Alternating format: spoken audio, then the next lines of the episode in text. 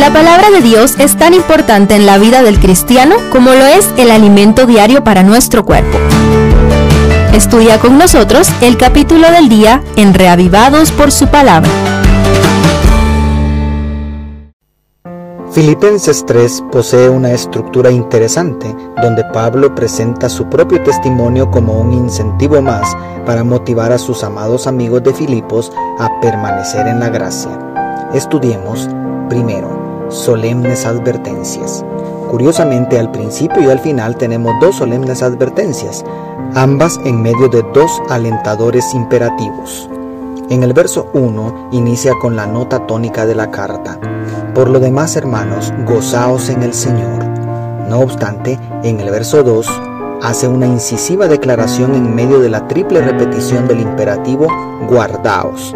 Guardaos de los perros, guardaos de los malos obreros, guardaos de los que mutilan el cuerpo. Por los otros escritos de Pablo deducimos que los perros, los malos obreros y los que mutilan el cuerpo eran los judaizantes que trataban de obligar a los cristianos gentiles a someterse a los ritos judíos para ser aceptados en la familia de Dios. En el otro extremo del capítulo, la última sección inicia con otro imperativo motivador. Hermanos, sed imitadores de mí y mirad a los que así se conducen según el ejemplo que tenéis en nosotros, según el verso 17. Además, la mayoría de los comentadores concuerdan en que el verso 1 del capítulo 4 forma parte de este párrafo, en el cual hay otro imperativo alentador. Así que hermanos míos, amados y deseados, gozo y corona mía, estad así firmes en el Señor, amados.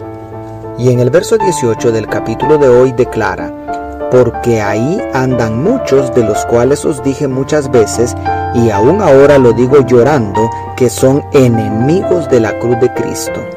Y el 19 agrega, el fin de ellos será la perdición, su Dios es el vientre, su gloria es aquello que debería avergonzarlos, y solo piensan en lo terrenal.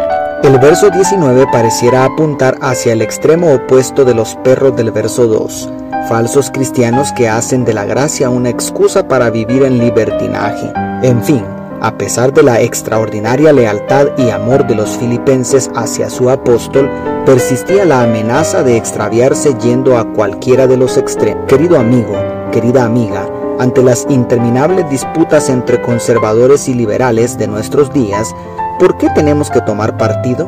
Seamos leales a Cristo y Él nos guiará a la verdad. Y segundo, el testimonio de Pablo.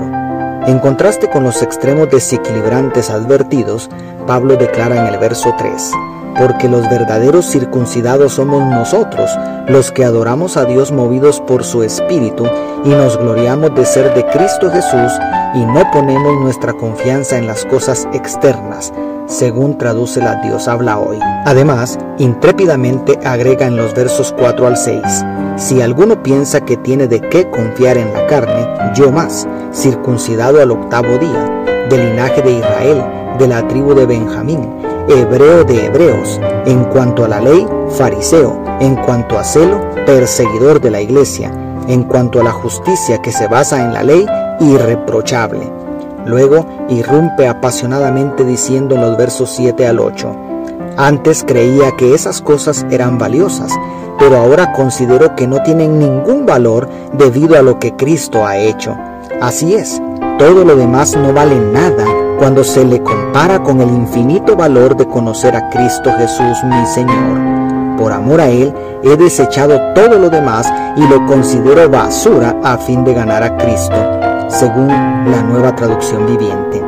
Lo fabuloso es que Dios llamó al más fanático religioso para proclamar al mundo que la verdadera religión no consiste en lo que el hombre puede hacer para ganarse el favor del Creador, sino en aceptar el regalo inmerecido en Cristo concedido únicamente por gracia. Sin embargo, Pablo se cuida de ser acusado de fanfarronería, poniendo el punto de equilibrio en los versos 13 y 14.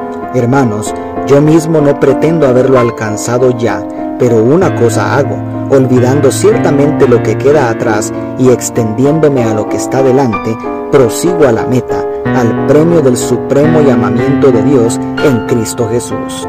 ¿Comprendes? La salvación es un regalo, Y al mismo tiempo, la vida cristiana es una carrera donde necesitamos mantenernos enfocados en la meta. Y la meta es que tu nombre y el mío estén inscritos en el libro de la vida. ¿Estás avanzando hacia esa meta? Dios te bendiga. Tu pastor y amigo, Selvin Sosa.